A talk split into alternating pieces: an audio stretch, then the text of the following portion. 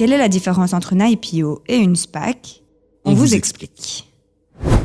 Régulièrement, des entreprises font leur rentrée en bourse pour lever des fonds, réduire leurs dettes ou attirer des investisseurs.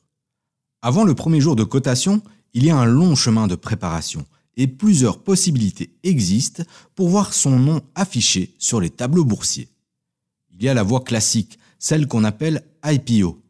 Les banques sont sollicitées pour définir le prix de l'action, la société choisit le nombre d'actions qu'elle veut mettre sur le marché et le public a alors une idée de la valorisation de l'entreprise.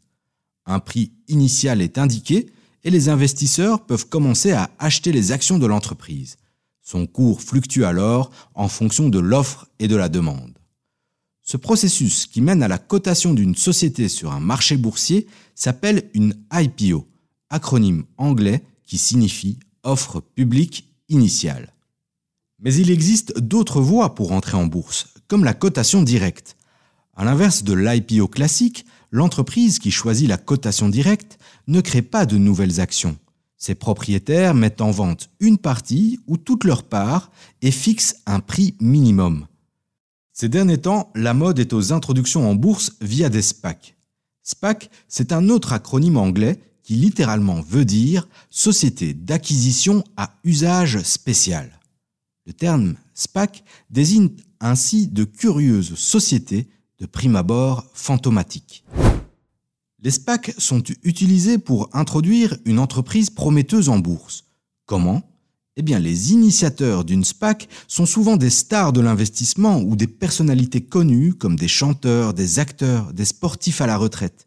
Ils récoltent des fonds auprès d'investisseurs particuliers en donnant très peu d'informations sur leur projet.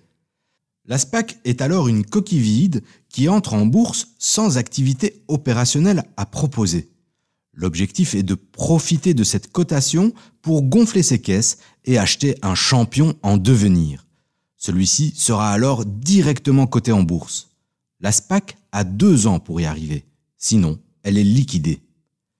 Ces investissements sont risqués, mais potentiellement très lucratifs car ils donnent la possibilité aux petits investisseurs d'entrer très tôt dans le capital d'une entreprise en croissance. Mais rien ne garantit qu'une SPAC arrive à ses fins, d'où son surnom de société de chèque en blanc. Ceux qui investissent dans une SPAC donnent en quelque sorte carte blanche aux initiateurs du projet sur la base d'un pari, celui de trouver la cible la plus intéressante. En résumé, il y a plusieurs moyens pour faire ses premiers pas en bourse.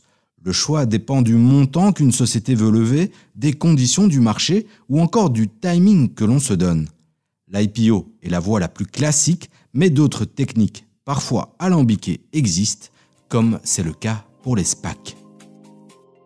Vous vous intéressez au marché financier et vous voulez passer à la vitesse supérieure? Alors écoutez Tracker, le podcast de l'écho qui éclaire les nouveaux investisseurs. Disponible sur votre plateforme d'écoute favorite et sur l'écho.be slash podcast.